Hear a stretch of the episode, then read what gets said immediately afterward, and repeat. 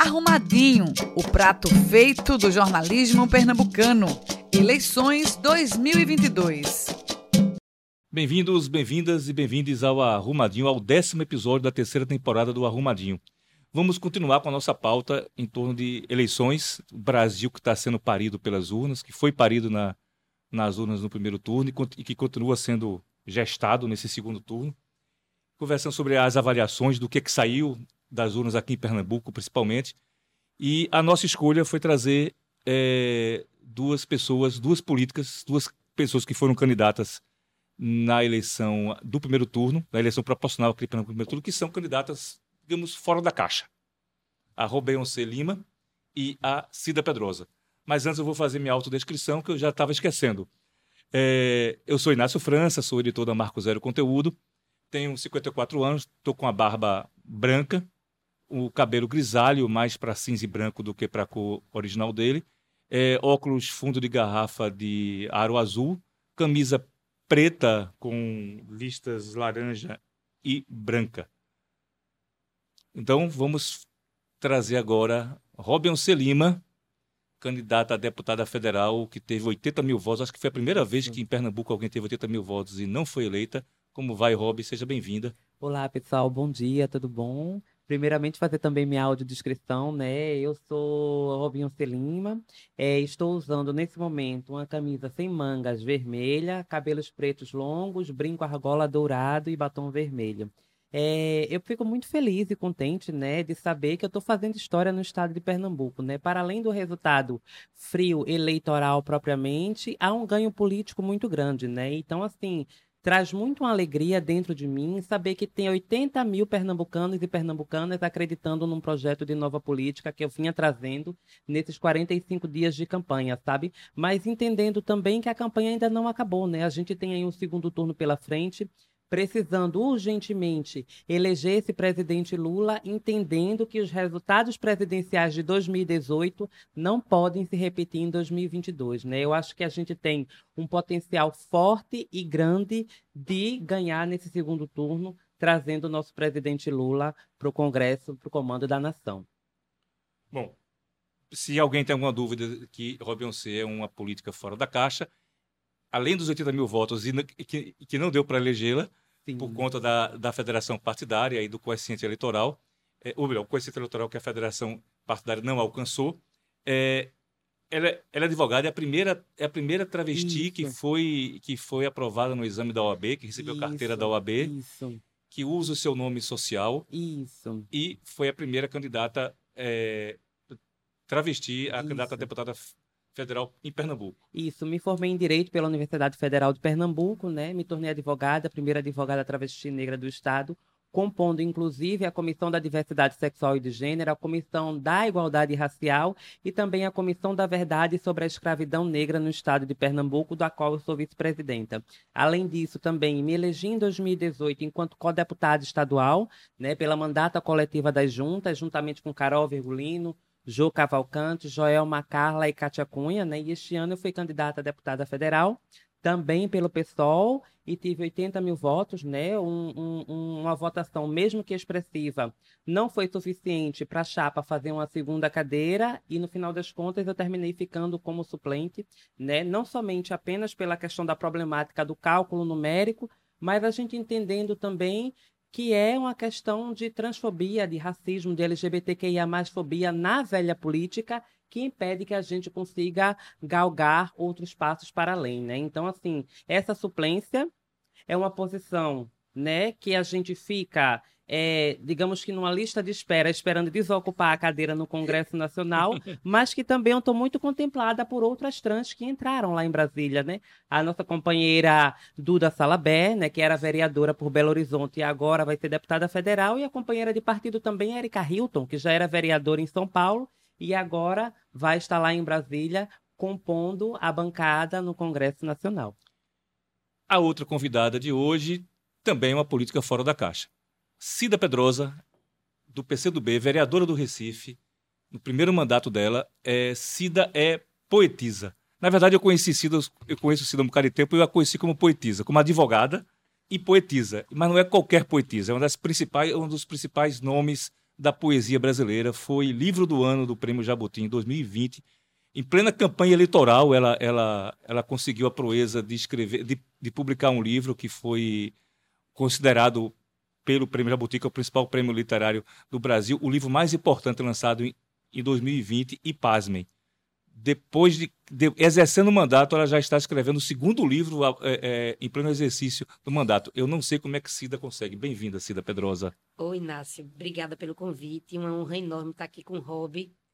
A vocês que estão nos ouvindo e vendo, eu sou Cida Pedrosa, eu tenho 58 anos. Estou com um vestidinho todo aplicado de rosinhas. É, ele é bege, tem duas rosas vermelhas. Ele é feito por Mariá uma das nossas artesãs de Caruaru. Eu tenho um terço no, no meu pulso, porque minha irmã Isabel, que acredita nessa história toda, me deu, disse que era para proteção quando eu me elegi vereadora. e eu coloquei por conta disso. E é isso, eu estou aqui com muito carinho. Massa. Cida foi candidata a deputada estadual também não ficou entre, entre as eleitas, apesar do PCdoB ter conseguido eleger um nome, o João Paulo Costa. Não é isso? É. Bom, vamos lembrando a vocês que estão nos ouvindo e vendo pelo YouTube que a Marco Zero, conteúdo responsável pelo Arrumadinho, é um coletivo de jornalismo independente que não recebe patrocínio, anúncio de seu ninguém, nem ente público, nem ente privado é, e que por isso depende da doação e da contribuição, que também é um compromisso político de quem nos lê, de quem nos assiste.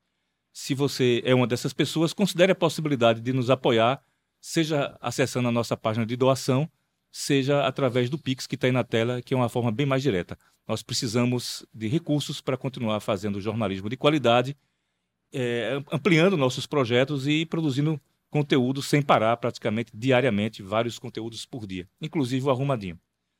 Bom, vou, vou começar com o Rob, porque eu tenho uma pergunta que eu preparei aqui para Rob Cida. Rob, vamos lá. 80.732 votos. Você conquistou esses votos com lacração ou com conteúdo? Foi com conteúdo, foi com conteúdo, foi com conteúdo. Uma pessoa que chega né, nas redes sociais para dizer que meu voto foi somente lacração é uma pessoa que nem sequer me conhece, né? Não sabe da minha história de luta, da minha história de resistência, não conhece o meu projeto político, que não conhece o meu projeto político, não vive, não convive comigo e, inclusive, questiona uma política renovadora que a gente tem como proposta. Então, assim, no limiar, no limiar, eu posso até dizer que foi uma conduta transfóbica né, uma candidata trans que teve 80 mil votos, chegar outra pessoa, botar nas redes sociais, dizer que minha campanha foi de lacração, se isso não for transfobia, eu realmente não sei o que foi. Né? Se isso não foi com transfobia, eu realmente não sei o que foi. Me direcionei ao partido, né, do qual a candidata faz parte, exigi providências do partido em relação a essa conduta, que, na verdade, no final das contas, também termina servindo, Cida, como um instrumento para a direita Correto. como instrumento para a direita de deslegitimar nossas pautas. Né? Então, assim, a direita vê uma candidatura de esquerda atacando outra de esquerda é um prato cheio. Sim. É um prato cheio. E isso me preocupa nesse cenário de segundo turno. Né? Eu acho, Cida, que os resultados proporcionais, tanto a nível estadual como a nível federal, são resultados preocupantes. Né? Os dois mais votados, tanto na Assembleia Legislativa quanto na Câmara dos Deputados são direita, são de direita conservadores, e isso é um alerta para a gente né, nesse segundo turno, porque se a gente está nessa tentativa constante de derrubar o Bolsonaro, o bolsonarismo a gente não conseguiu. O primeiro turno mostrou isso. O primeiro turno mostrou isso, seja na Assembleia Legislativa, seja no Congresso Nacional, na Câmara dos Deputados. A gente ter dois candidatos mais aprovados ou mais votados a nível estadual e federal sendo de direita, já é um sinal que a gente deve estar atento e abrindo os olhos para essas questões. Então, o negócio é a gente não vacilar. E ter uma candidata de esquerda né, fazendo um posicionamento desse é um posicionamento infeliz, em que inclusive legitima ou dá motivos para a direita estar tá falando da gente, né? Coisa que a gente não quer. A prioridade da gente é eleger Lula, eleger o presidente Lula, né? E fatos políticos contrários a essa proposta tende, tende né, a dar motivo ou dar justificativa para o pessoal da extrema direita estar tá falando da gente, sabe? E aí eu conversei com o Partido dos Trabalhadores, exigiam a retaliação, exigiam uma nota, né, em relação a tudo isso que aconteceu comigo, porque é uma situação que realmente é, é deprimente, né? É deprimente escutar isso de uma candidata que eu jamais esperaria, né, que fosse se pronunciar dessa maneira, né? Eu esperaria de alguém de direita, mas de alguém de esquerda eu não esperaria realmente. O Tacida Pedrosa na conversa agora, mas para falar do PCdoB. É, quando, aliás, não só do PCdoB, mas também dos seus 10.103 votos.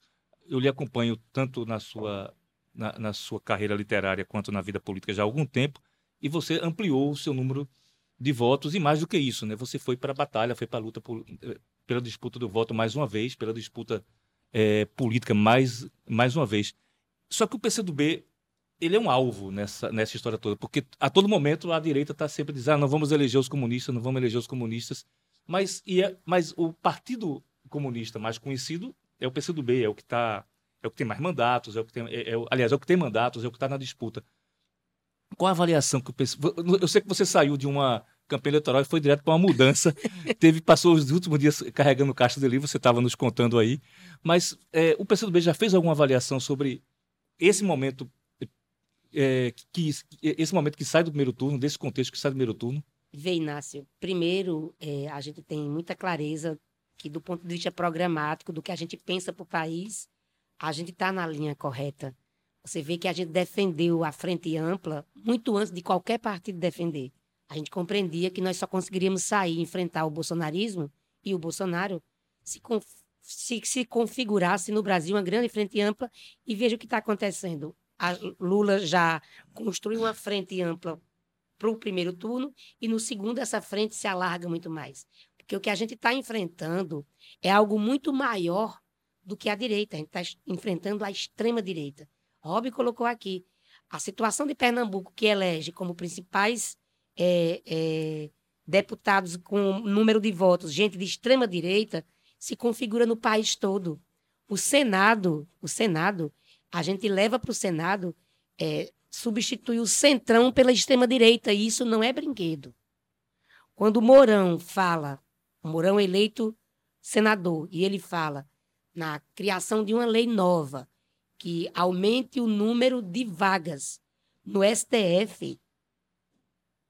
Isso está colocando de que eles vão governar se ganhar, porque não vão, com total autoritarismo. Isso é um golpe sem sangue direto na rua, com sangue no prato das pessoas. Porque se você tem uma maioria no Congresso, eles fizeram maioria no Congresso. Embora a esquerda é, principalmente a esquerda que pensa representatividade, acho que Rob colocou aqui muito bem, duas mulheres trans eleitas, três mulheres trans eleitas nas assembleias legislativas do país. A Dani Balbi, que é do meu partido, se elege com 65 mil votos, deputada estadual no Rio de Janeiro. A gente tem três é, indígenas eleitos e eleitas deputados federais. A pauta é, das mulheres foi posta 18% a mais de mulheres eleitas. Agora, o que a gente tem que pensar é, nesse caldo é, político, onde você tem uma ascensão real da extrema-direita, você troca o centrão, parte do centrão por a extrema-direita, onde você tem um partido comunista, o partido mais velho do Brasil, 100 anos nosso partido tem, e que continua usando sua foice e seu martelo. Existe um preconceito Absurdo. Tem vereador que vai à tribuna e olha para mim e diz: aqui nós temos o partido da maconha e do aborto. É nesse nível, nível de, de perseguição. Então, assim, é, quando a extrema-direita avança, o ódio aos comunistas cresce em igual teor em igual teor. É tanto que quando pensam nos outros partidos de esquerda, dizem eles são comunistas. Quando Exatamente. eles são comunistas, como se a pecha de ser de esquerda é ser comunista. Eu sou poeta, faço uma campanha feito hobby, uma campanha do voto difuso. Eu tenho algumas comunidades que eu acompanho, mas isso é uma coisa muito pequena, da luta pela moradia, né? Da luta pela, pela reforma urbana, mas a, o nosso voto é difuso. E esse voto, aí você tem a, a, a votação numa poeta, a votação numa mulher travesti. E isso mostra uma coisa que é a discussão de representatividade. Eu acho que o que mais, para mim, fica é, muito, muito, é, como é que eu posso dizer? Eu não quero dizer claro, como eu digo, Robin. Eu não negritado, quero... negritado. Isso. Fica negritado é que, vou dar um exemplo, meu sobrinho Fernando Botelho votou em Robin. E eu fiz questão de perguntar, por que você está votando em Robin? E ele respondeu de cara, porque a gente precisa de representatividade.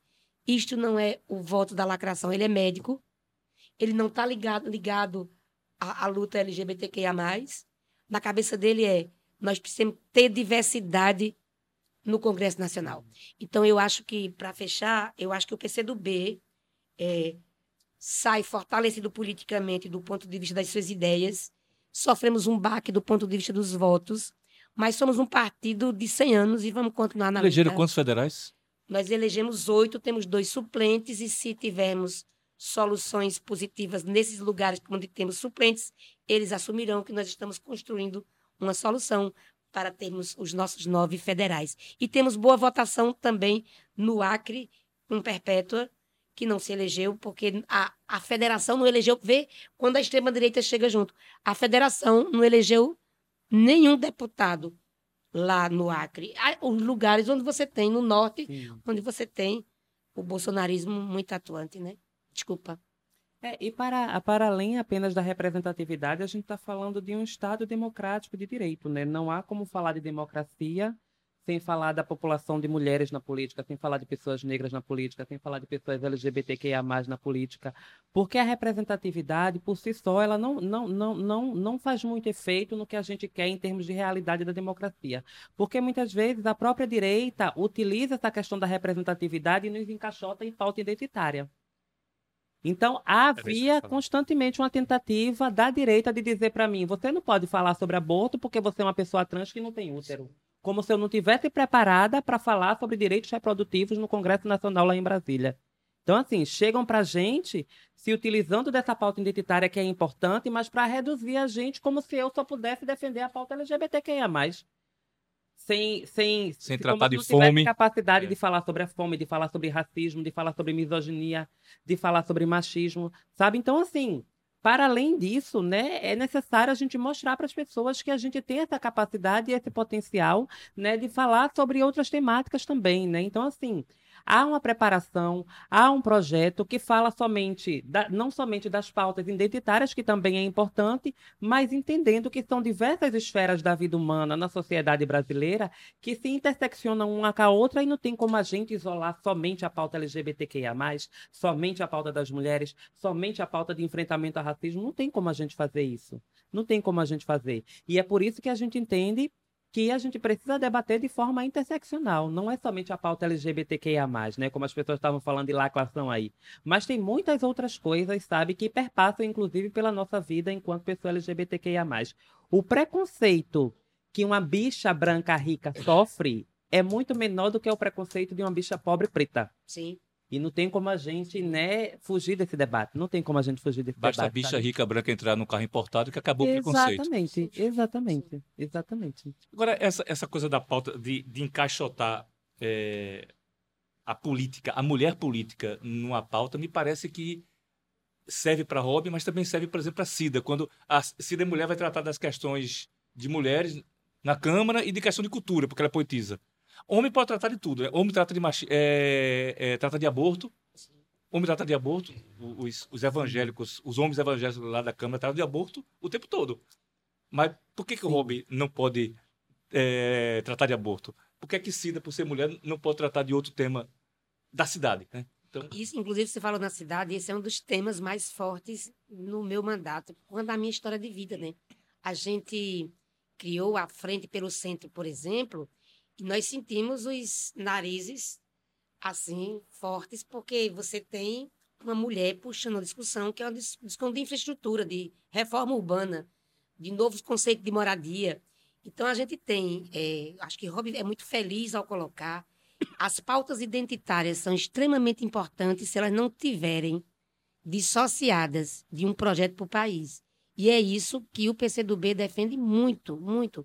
Nós temos que ter muito claro que nós temos uma luta macro, que é a luta contra a fome, contra o desemprego, para o país voltar nos trilhos, eleger Lula neste segundo turno. E a gente sabe também que quando você fala de população carente, pobre, a gente sabe quem está lá. São pretos e são mulheres.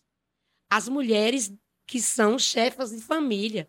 Então, não tem como você discutir e pensar em discutir o combate à fome sem discutir a política de gênero e a política antirracista. Acho que quando o Rob coloca dessa questão da interseccionalidade entre os temas, está corretíssimo. Não tem como você discutir cultura como você, sem você discutir, por exemplo, principalmente cultura popular, sem discutir que os brincantes passam, e a maioria são negros e negras, os brincantes passam a maior necessidade financeira do mundo. Por exemplo, a turma de circo teve que ser apoiada com cesta básica permanente durante a pandemia. Os brincantes de maracatu, as pequenas orquestras de frevo, os ursos, essas pessoas estão encravadas dentro da comunidade e vivem a vida e a dor das pessoas pobres desse país. Então, essas coisas estão extremamente ligadas. Para a cultura serve o mesmo exemplo que Rob usou da bicha branca e da bicha preta. Uma coisa é você ter né, o Abanadores do Arruda, um secular é, clube troça de, de, carnaval de Pernambuco. Uma coisa é você ter o Caboclinho Canidé, que tem mais de 120 anos, encravado ali na bomba do Emetério. Outra coisa é você ter o artista que cobra 200 mil reais por show. Não estou falando que está errado ele cobrar 200 mil reais por show, não, de jeito nenhum. Eu estou falando é que são faces complexas de um mesmo cenário, sabe? Não dá para poder você simplesmente padronizar. Ambas falaram aqui de um fenômeno dessa coisa do. Aqui em Pernambuco, Lula passou de 60 e poucos por cento dos votos, nem, nem me preocupei em ver quanto, quanto foi, mas. 65. 65%. É, não importa isso para o raciocínio, mas que foi mais de 60% dos votos, assim, uma votação muito expressiva.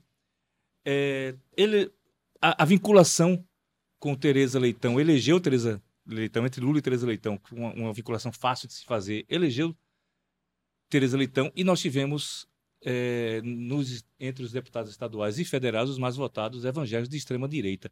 Aí é uma pergunta: por que que você, por que que isso acontece? Por, o que é que vocês conseguem interpretar disso aí, desse, desse, desse resultado? Como é que isso se dá? Porque o mesmo estado que elege Tereza Leitão, Lula, blá, blá, blá elege Primeiro, essas pessoas?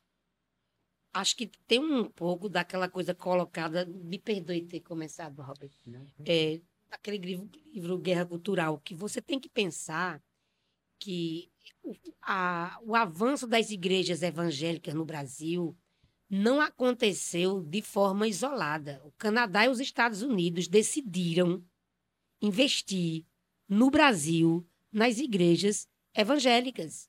Então, quando você. Ó, tava conversando com uma irmã minha ontem que fez uma caminhada evangélica por aí na década de iníciozinho de 90.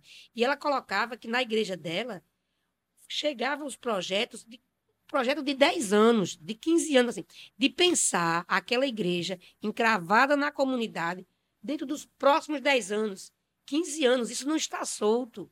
E isso vinculado a duas coisas terríveis eles têm concessão, concessão de uma grande parte da mídia no Brasil. Então você junta um povo necessitado, a violência crescendo nas comunidades, uma ausência do Estado enorme nas comunidades. Em todo canto, uma igreja evangélica nasce a cada dia. Muitos pastores sem formação teológica. Cobrar, vira pastor. Oi. Sem formação teológica. E aí, isso é um prato cheio, isso é um caldo de cultura, um prato cheio para eleger esses representantes. Deixa eu colocar uma coisa para você que eu acho que vale uma reflexão. Michelle Collins se elegeu? Me parece que não. Não.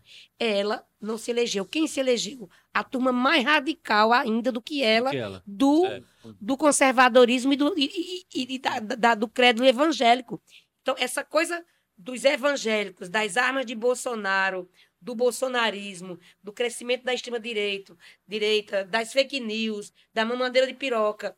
Tudo isso é um caldo junto, de que, o, de que Lula vai acabar com as igrejas, de comunista como criancinha, de que comunista mata padre e vai pegar o pastor. Tudo isso veio de uma vez só, juntos, e pega um país sem a teologia da libertação, sem a discussão de esquerda na base, sem a discussão da reforma urbana, os partidos, inclusive o PT, afastadíssimos da base, das bases de comunidade, sem o trabalho político de base. É isso que tem acontecido, eu acho. É um, um toque por aí. É, concordo muito com Cida, porque é isso, né? A gente é, é, terminou perdendo na disputa de narrativa para a extrema-direita, né? Houve uma ausência não somente da esquerda, mas também do Estado como um todo e chegar nesses grandes locais, né, de periferia, né, o local que não tem posto de saúde, que não tem escola, mas tem uma igreja conservadora ali na esquina, sabe? Então, essa narrativa que se é construída nesses locais é preocupante. É muito ruim ver uma pessoa de periferia que abre a geladeira e não tem nada para comer, mas fica batendo no peito dizendo que a mamata vai acabar ou que a mamata acabou sabe? Além do próprio discurso, né, do pastor da igreja evangélica que é inquestionável. O que o pastor falou, tá falado. Se o pastor falou que é para votar em fulaninho de tal, é para votar em fulaninho de tal. Então não se questiona, é como se fosse basicamente Deus mandando a igreja votar no candidato tal. Né? E como a gente traz isso para debate, traz isso para discussão de uma necessidade de uma reformulação ou de reestruturar para onde a esquerda está indo, né? Com quem a gente está conversando, com quem a gente está dialogando, né? Já tive em diversos locais em campanha escutando gente dizer, por exemplo, que não ia votar em Lula porque ouviu falar que Lula ia proibir a Bíblia. Sim. Que ouviu falar que Lula ia proibir a Bíblia. E como as pessoas acreditam nisso? Como as pessoas acreditam nisso? Então se utiliza uma narrativa de fake news para tentar reeleger o presidente da República, se utiliza de uma narrativa completamente distorcida de que a população LGBT vem para destruir a família, de que os comunistas né, são contra o, Estado brasileiro, de que né, as feministas estão querendo matar crianças através do aborto e de que a galera jovem só quer saber da cannabis para fumar maconha. A narrativa que está sendo construída é essa. Então, como é que a gente desconstrói isso? Claro que não é do dia para a noite, né? Não tem como a gente fazer isso do dia para a noite, mas que a gente possa estar estabelecendo essa meta no médio e longo prazo para que a gente possa recuperar esse discurso, desconstruir essa narrativa que os resultados de primeiro turno, tanto para federal como estadual, têm mostrado que a gente está perdendo nessa narrativa. E isso é bastante preocupante. Isso é bastante preocupante. Se a gente não conseguiu derrubar o bolsonarismo no primeiro turno, né, a gente está com a expectativa de que a gente consiga pelo menos derrubar o Bolsonaro nesse segundo turno, né? Não consegui, a gente vai conseguir derrubar o criador, mas a criatura Boa. no Congresso Nacional e na Assembleia Legislativa, infelizmente, vai continuar pelo menos por mais quatro anos. Boa. Parabéns. E você, e você aí que está nos escutando e nos vendo pelo YouTube, responde por, por que, por que, que acontece isso? De um Estado que dá 65% dos votos a Lula, elege com, com tantos votos é, candidatos, pessoas tão reacionárias quanto os que foram eleitos como campeões de voto na Câmara, para a Câmara Federal e para a Assembleia Legislativa. Dá aí o seu pitaco. E no estado que o presidente Lula nasceu, inclusive. Venceu né? com força nasceu, esmagadora. É, é...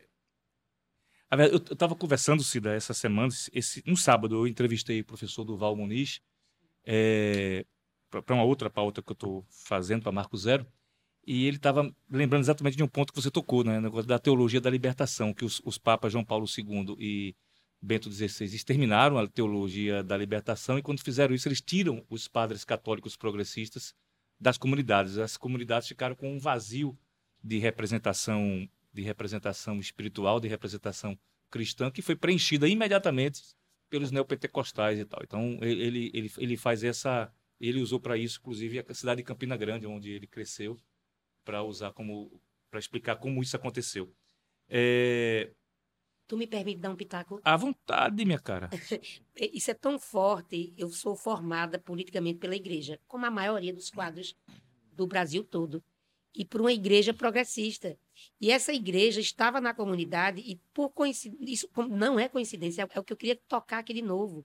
Isso foi um plano montado pela América Rica pela parte da América Rica, os Estados Unidos e o Canadá, para ocupar as Américas pobres, porque esse fato não se dá só no Brasil. As igrejas evangélicas hoje estão em toda a América Latina. Tanto que o modelo de extrema-direita é praticamente o mesmo dos Estados Unidos, aquela coisa com armas, esse culto Sim. à arma, que é uma coisa, por exemplo, a extrema-direita europeia não tem esse culto à arma, mas é, é essa coisa do nacionalismo cristão e armado.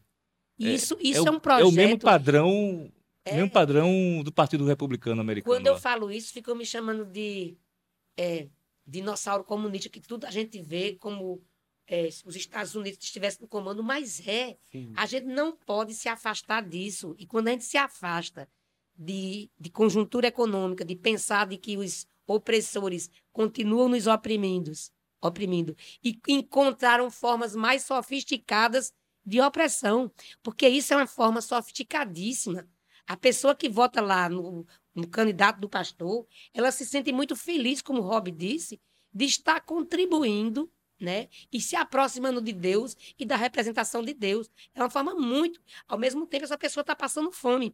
E não tem mais uma igreja livre que diz: Ó, nós estamos passando fome aqui, vamos para a frente da prefeitura, vamos juntar todo mundo e vamos para a porta do governador, vamos puxar uma greve de domésticas, vamos puxar uma greve de, de, de, de entregadores de pizza. A gente não tem mais isso, de, de, de, estruturas organizativas de igreja libertárias para tentar organizar essas pessoas, né? Para chegar junto. Não é nem organizar, para refletir. Para refletir. Bom, essa talvez, assim, essa discussão em torno do, desse porquê, né, desses, desses campeões de voz evangélica, a gente, a gente falou aqui de questões bem macro, né? Bem maiores. Aí eu vou voltar para a lacração. Mas será que não falta um pouco de lacração para a gente de esquerda, não? É, é, é, e aí não é pejorativo, assim. É essa coisa do. São, du, são, são duas coisas, tanto a lacração, entre aspas, é, quanto. Na verdade, é perceber, é perceber uma coisa que Rob percebe. Eu lembro que Rob fez um videozinho, um videozinho sem nenhuma produção, que deu. Quando eu vi a última vez, estava 700 mil views. É, mas essa essa essa falta de, essa necessidade de se comunicar com essas essas mídias que um Felipe Neto né, faz bem demais por que, que não trazer o Felipe Neto para ser candidato de alguma coisa um, um, um Casimiro é, faz bem demais essa, essa leitura essa, essa intimidade essa forma de trabalhar com essas essa com as redes so, sociais e com a, a, lógica da viralização talvez falte será que não falta isso né? a lacração e será que não falta também uma. Em, em, alguns, isso não vale como regra geral, mas em alguns. coisa de tática mesmo, não de estratégia, mas de tática eleitoral. Por exemplo, por que, que diabos o pessoal não está junto na federação do PT e do PCdoB? É, é, considerando, inclusive, que, por exemplo, se, se Rob tivesse os 80 mil votos dela dentro dessa federação partidária hipotética que eu falo com, com PT e PCdoB, não só Rob teria sido eleito, como Renildo, que teve 57 mil votos, também estaria garantido. Sim. Porque a, a, votação que o pessoal leva para essa chapa, ela, ela garante mais uma cadeira. Não foi? O Renildo, o Renildo entrou. Renildo entrou. Renildo entrou. Renildo entrou. Talvez é. É, com uma, uma, um formato desse, talvez elegesse mais um. Talvez elegesse mais talvez um. Talvez Leiana é, tivesse entrado. Por que, que não houve essa construção, entendeu? Por que, que não houve essa construção? A questão da você, você vê, o PSL se juntou com o DEM é, é, para fazer a União Brasil. É, assim, os caras perceberam, acho que as, algumas forças estão percebendo que a fragmentação de dezenas de legendas partidárias já deu o que tinha que dar. Essa forma parece que talvez esteja se, é, se, se esgotando. Tanto que Novo, Solidariedade, Patriotas, tal, não conseguiram os cinco deputados para é, é, ultrapassar a cláusula de barreira. É, será que, que, que não falta um pouco mais de diálogo, de capacidade de ceder para poder é, é, construir essas táticas eleitorais de É. forma mais, mais arrumada? Eu, assim, a impressão que eu tenho, né, nesse tempo que eu, que eu milito no PSOL, é que o PSOL se preocupa mais com a coerência política propriamente, né? Então, há uma preocupação muito grande de, do PSOL nessa, nesse, nesse novo formato de federação terminar se aliando com outros partidos que podem, no final das contas, nessa mistura de, de números eleitorais, terminar juntando para dar voto para candidatos que não têm um alinhamento político com a gente, do pessoal, por exemplo. Né? Então, há um zelo, digamos assim, pela questão principiológica que o partido pessoal carrega, sabe? Eu entendo que isso é importante, mas entendo também que é necessária uma reforma profunda no sistema político. Né? Uma reforma profunda no sistema político, sabe? Eu entendo que tem alguma coisa que não está dando certo o fato de eu ter 80 mil votos para federal, né? Se fosse numericamente falando, eu estaria entre as 25, entre as 25 candidaturas mais votadas e, taria, e teria entrado. Mas, assim, isso desperta a atenção para que a gente possa discutir sobre essas regras eleitorais. Né? 30% de cotas de mulheres numa chapa não é o suficiente. O, ideal era que tivesse cotas em cadeiras. Sim. Em cadeiras parlamentares, né? Para que a gente realmente possa ter essa representatividade na prática, né? E não 30%, mas 50%. Agora, como é que a gente debate isso? Como é que a gente discute isso dentro das instituições partidárias, junto ao Tribunal Superior Eleitoral? Como é que a gente dialoga, por exemplo, a possibilidade de haver candidaturas autônomas, né? Que nem a gente tem em muitos países aqui da América Latina. Como seria essa experiência no Brasil?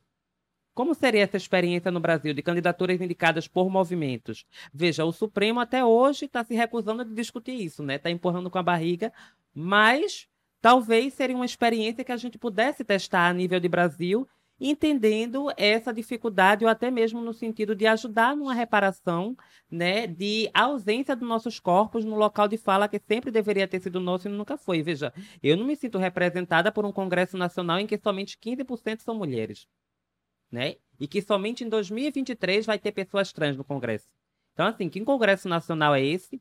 Que política é essa que não é a cara do povo, que não é a cara das pessoas, sabe? E eu acho que existe essa necessidade real de a gente fazer uma reforma política profunda para que esse sistema oligárquico perca espaço nessa velha política tradicional que exclui uma candidatura de uma travesti preta de um espaço de tomada de decisão, mesmo com 80 mil votos, sabe? Então, é, é, para além apenas do sistema de federação, né, que pode ser uma solução, mas não é o suficiente. Eu acho que há uma problemática bem maior que a gente precisa estudar e analisar como é que a gente pode fazer para estar tá solucionando essa problemática da política estar tá fechando as portas né, para novos projetos como o meu, como o da Cida, por exemplo, e como de muitas outras candidaturas que, infelizmente, por causa desses cálculos numéricos e da própria discriminação e preconceito na velha política, terminou não entrando, né? Cida, o PCdoB faz parte de uma, de uma federação que deve ter sido um diálogo difícil com, com o PT em alguns momentos, apesar de serem aliados históricos, mas, por exemplo, aqui em Pernambuco, havia um problema de, de, de pontual aqui de vocês estarem juntos com o PSB, o PT não estava naquele momento, tal, mas se construiu essa aliança, inclusive com o PV. Veja, primeiro a federação é uma, é uma luta muito do PCdoB. A, foi a bancada de nove deputados que eu costumo ouvir de outros companheiros deputados de que os nove deputados e deputadas do PCdoB Parece uma bancada de 100 pela capacidade de articulação que eles têm no Congresso Nacional e de fala e de voz. E é tanto que nossos parlamentares sempre saem como os mais bem avaliados. E a construção da federação foi uma construção muito puxada por o PCdoB e que ganhou o apoio efetivo do PT de verdade e aí terminou sendo uma saída. Ninguém acreditava que passasse e passou a federação. A federação é um experimento novo, né? É, porque, por novo, porque você tinha as coligações que, que valiam uma eleição. Então, elas não eram programáticas. É que no, no dia seguinte a coligação sim, já se desfazia. Sim, sim. não eram programáticas. A federação tem que ser programática. Porque você se amarra, essa palavra não é boa, mas que você está compromissado uhum. por quatro anos e compromissado, inclusive, em duas eleições, na que você efetivamente realizou e na eleição subsequente. Agora, para compormos é, em Pernambuco, não houve problemas. No Brasil, tivemos que apagar fogo, botar panos mornos, puxar aqui, puxar ali, porque os interesses são muito grandes em todos os lugares. E é legítimo que se tenha interesse, os partidos tenham interesse. Mas nós chegamos a uma construção de uma federação bacana.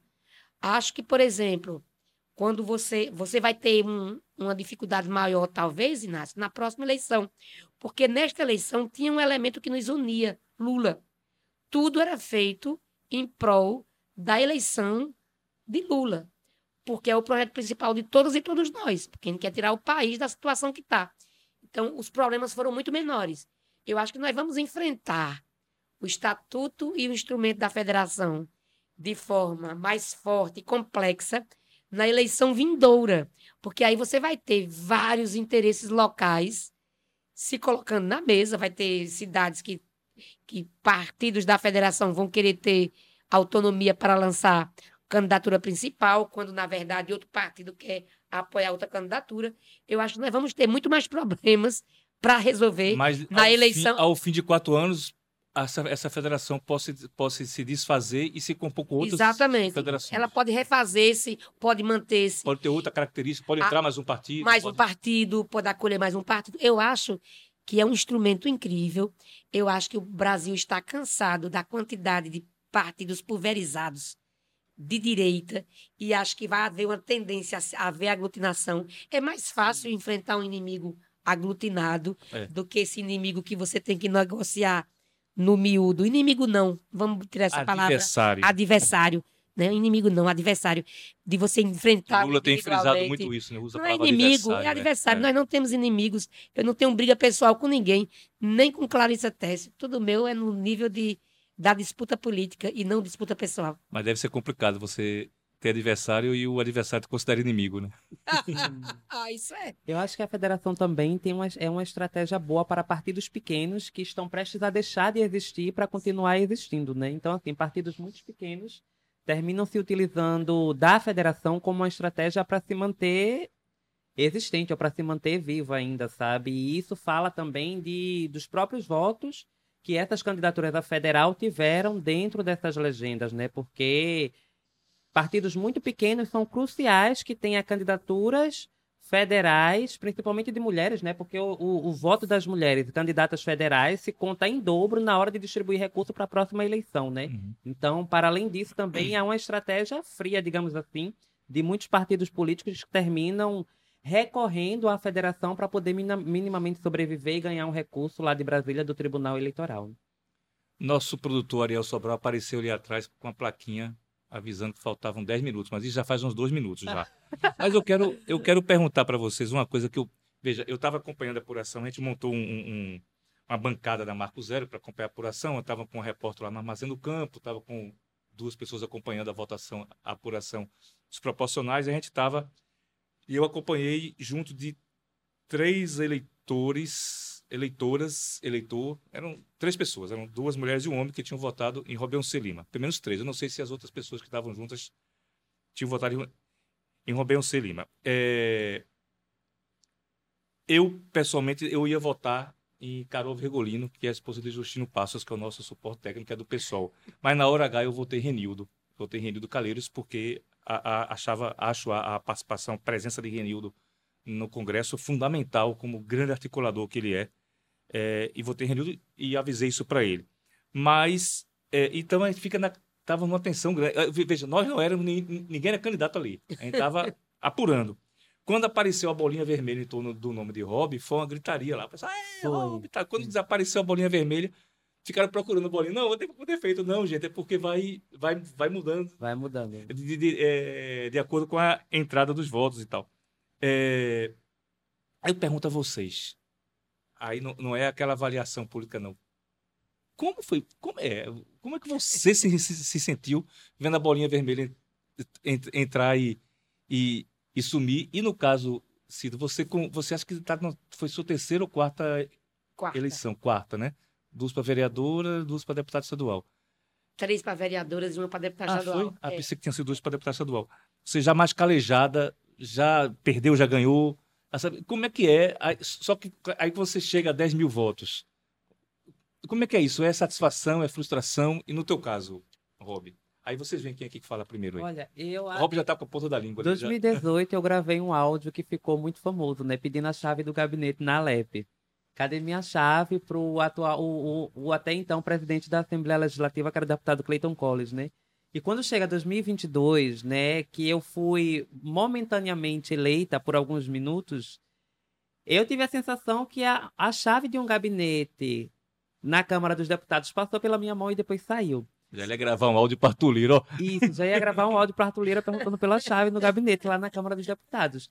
Mas isso também é um reflexo de onde se concentrou o meu eleitorado, né? O meu eleitorado foi mais em Recife, região metropolitana, né? Então eu fui avançando em alguns votos, né? E ficando à frente na contagem dos votos. Quando foi adentrando os votos do interior do estado, né? Eu comecei a avançar em pequenas. Tivesse quantos votos no Recife? No Recife eu tive 38 mil. 38 mil votos no Recife. Em Olinda, 8 mil e alguma coisa. Em Jabatão, 7 mil. E aí, quando foi chegando os votos do interior, né, aí eu fui avançando em quantidade de votos, mas numa velocidade menor. E aí foi nessa, nessa, nessa adição, digamos assim, dos votos do interior, foi que eu comecei a avançar em, em velocidade menor, né? A chave passou pela minha mão. A bolinha vermelha depois, subiu. Isso, a bolinha vermelha subiu. Mas, assim, foi uma repercussão muito grande, né? Depois a própria mídia corrigiu o erro, né? Porque se aproveitou daquele fato político, né, para dizer que eu estava eleita, mas quando na verdade o, o, o quantitativo de votos não estava apurado, mas que é... faltou quantos votos, Rob? Pelos cálculos do, do pessoal do partido, porque teve a questão da impugnação da candidatura do Áureo Cisneiros, né? 5 ah, mil sim. votos não foram contabilizados. Então, se fosse contar com. Sem, sem contar os votos de Áureo, que estão sob júdice, faltaram 20 mil votos para fazer a segunda cadeira. 20 mil tá. votos na chapa, né? Na federação. E aí é, a gente conseguiu fazer a primeira cadeira, né? Pela, pela Federação Pessoal Rede. E por esse pouco ficou faltando fazer. Ou 15 ou 20 mil, dependendo do 15 votos. ou 20 mil, dependendo se a justiça vai considerar ou não esses votos de Áureo que estão né, em análise judicial, né? Mas, assim, a gente conseguiu fazer essa primeira cadeira, né, pela federação. Por pouco não faz essa segunda, né? O pessoal nunca teve uma votação tão grande como essa minha, né? A última, a, a maior até então, era do Ivan Moraes, né? Que tinha sido candidato a federal em 2018. 20 mil, 20 mil né? 18, 18 mil para 19 mil, isso. Mas por pouco a gente conseguiu fazer pela primeira vez uma cadeira federal pelo PSOL, em todo o Nordeste, né? O PSOL em todo o Nordeste nunca teve deputado ou deputada federal, né? Mas chegamos muito perto disso, né? Chegamos Mas nós teremos perto. uma vereadora. É uma possibilidade. É, é uma possibilidade. É uma possibilidade também, assim, de muitos Cida é que nem eu, já estava pensando já em 2024 quando ela falava. Como potencializar, né, esse capital político que se demonstrou no resultado eleitoral, né? Mas eu acho também que que é necessário né, haver o compromisso político do, do nosso candidato que entrou, né? Porque é necessário que ele tenha a compreensão de que ele se elegeu que foi o Túlio Gadelha, mulheres negras. Foi o Túlio Gadelha da Rede, que é isso. Que a, a Federação do Pessoal é Pessoal e Rede. Então, então fica até o questionamento e a proposição, né? Um candidato que se elegeu em cima do voto de mulheres, né? Meu, de Carol Vegolino, de Janiele, de Luísa Carolina, né? Essas mulheres do PSOL que ajudaram na eleição do candidato Túlio Gadelha, né? Fica o questionamento de qual vai ser a prioridade no mandato desse parlamentar sobre as pautas das mulheres, né? Sobre as pautas das mulheres, porque a votação dele não era suficiente para se eleger sozinho. Então, assim, as mulheres ajudaram Túlio Gadelha a se eleger. Inclusive, a própria Fátima Bernardes ajudou Sim, Túlio Gadelha a se eleger. Bastante, então, né? assim, bastante. Eu acho que é no mínimo coerente ele colocar como prioridade as pautas das mulheres, né, no mandato, nesse próximo mandato dele, que se aproxima agora no próximo ano de 2023. No teu caso, Cida, você estava você com a tua experiência, você já tinha visto ali em algum momento que não, não vai dar para mim. Sim. É, é, mas ao mesmo tempo, e, e, aí eu faço uma provocação, é, voltando àquela questão da tática, né? Da tática eleitoral. Porque aí eu lembro que, por exemplo, Silvio Costa, que não é partido político, ele conseguiu, sem dinheiro dele, sem botar dinheiro, ele conseguiu eleger um filho deputado estadual Sim. pelo PCdoB, Sim. partido de esquerda, conseguiu eleger outro filho mais velho, deputado federal, pelo Republicanos, partido de direita, e ele virou suplente de senador, sem, ou seja, ele tem uma bancada massa sem, sem, sem desembolsar um tostão. É, no caso de vocês, do PCdoB, se juntasse ali a votação de José Bertotti, de Pedro Falcão, que teve uma votação Excelente. muito boa, Excelente. o ex-reitor da UPE, Pedro Falcão, que teve uma votação praticamente igual à tua. Os dois ficaram um. Acho que teve um, em cima Acho do outro ali, ele, né? ele teve co- 60 ou 60 70 votos a mais. do que você. É, em tese, daria Um. um. Como é que fica essa sensação depois, assim, pô, aquela Primeiro- bola que bateu na trave, né? Primeiro, eu sempre acho que eleição é uma grande oportunidade de você conversar com o povo. Por isso que eu acho que eu fico muito feliz no processo, mesmo exausto, eu fico muito feliz no processo eleitoral, porque você conversa com muitas pessoas, você reflete sobre o Brasil com muitas pessoas. E eu dizia na campanha que se minha candidatura servisse para ajudar a eleger Lula e servisse para botar Danilo no primeiro turno, que era o candidato que nós apoiávamos, e eleger Tereza, ela já tinha cumprido parte da sua jornada, porque não não é uma jornada pessoal. A minha candidatura não é um, uma jornada para Cida Pedrosa. Ela é uma construção de um projeto político, porque a gente trabalha assim no PCdoB. Nós fazemos e apostamos em projeto político. Então, quando a gente termina uma história dessa, não sei como é com o Rob, comigo é um sentimento de dever cumprido enorme. Eu me esbaldo. Pedro França está aqui nos ouvindo e me acompanha já desde muito jovenzinho, acho que ele me acompanha desde a eleição. Eu me entrego inteiramente a todas as agendas. E Pedro França, seu assessor, Pedro França é meu assessor legislativo e coordenou a co- comunicação durante a campanha. e que é meu filho. É, que é seu filho. Então, assim, é o grande presente que você me deu, amiga, ter Pedrinho comigo. Então, a gente ter essa- esse sentimento de dever cumprido para um comunista, isso é muito forte. Para uma pessoa de esquerda compromissada, isso é muito forte. Você não sabe a quantidade de voto que eu virei para Lula. Porque você tem uma relação de afeto com as pessoas. Você chega junto pelo afeto. Eu acredito na política do afeto, na política do amor. Acredito de verdade. que Você, você, você partir para essa para esse confronto, você, você tem que escolher as boas brigas. E essas boas brigas não é com o nosso povo. O nosso povo precisa ser ouvido, acolhido, amado, ele está desolado. Então é desse povo. Eu pego boas brigas com quem teve excelentes oportunidades para poder estar ali na briga. Mas eu não pego boas brigas com o povo. Com o povo eu acolho. Por isso que eu não aceito dizer que o povo não sabe votar. Por isso que eu não aceito dizer que a escolha dos votos da, da esquerda foi, foi pela lacração, por isso ou por aquilo. As pessoas escolhem seus votos a partir das condições dadas. No caso do voto de Rob, eu acho que é um voto da necessidade que todo mundo está sentindo, de esquerda ou até liberal de direita, porque tem isso também, de que a gente precisa de representatividade, porque o Congresso Nacional não pode estar, as casas legislativas não podem estar só com homens brancos, cis e ricos. É isso. É isso. E eu, e eu, eu tenho também esse mesmo sentimento, né, que Cida fala, de que a gente termina o primeiro turno, porque ainda tem o segundo turno, né, mas terminamos o primeiro, o primeiro turno de eleição com a sensação de trabalho bem feito, né? Tem um versículo na Bíblia que um discípulo diz que combateu o bom combate. E Sim. aí é uma coisa que eu tenho isso na minha cabeça, sabe? Eu tenho orgulho de dizer e andar nas ruas de cabeça erguida, porque durante esse pleito eleitoral eu combati o, meu, eu combati o bom combate. E guardei a fé, guardei a esperança de um novo projeto de futuro, de um novo projeto de Brasil, de um novo projeto de sociedade, né, que não tenha racismo, que não tenha LGBTQIA mais fobia, que não tenha racismo, que não tenha machismo nem misoginia, sabe? E eu fico muito feliz com essa votação, né, mesmo com o resultado eleitoral né, que não me deu a cadeira no Congresso Nacional, mas que dá uma alegria muito grande no coração saber que tem 80 mil pessoas com você acreditando nesse novo projeto de sociedade e a tranquilidade de você sair daqui do estúdio com a cabeça erguida, andando pela rua, porque você fez o seu, o, o seu trabalho e entende que precisa continuar na luta convencendo as pessoas de transformar essa sociedade. A doçura dela é comovente. Rob, brigadão. De nada. Cida, obrigado também. Podemos encerrar? Podemos. Então, minha gente, vamos encerrando o décimo episódio da terceira temporada do Arrumadinho. É, lembrando que o Arrumadinho é um produto, é um projeto da Marco Zero Conteúdo, é o podcast de análise e opinião. E esse ano virou também de entrevistas da Marco Zero.